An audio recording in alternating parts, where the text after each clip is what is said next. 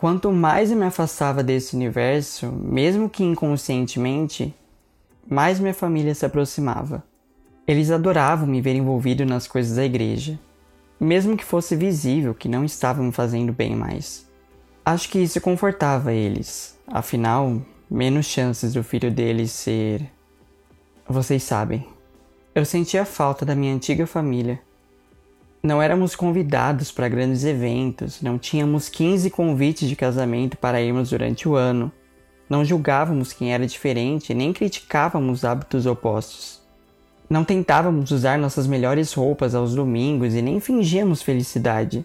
Meus pais começaram a dizer que o que importava era ficarmos juntos após a morte, no céu.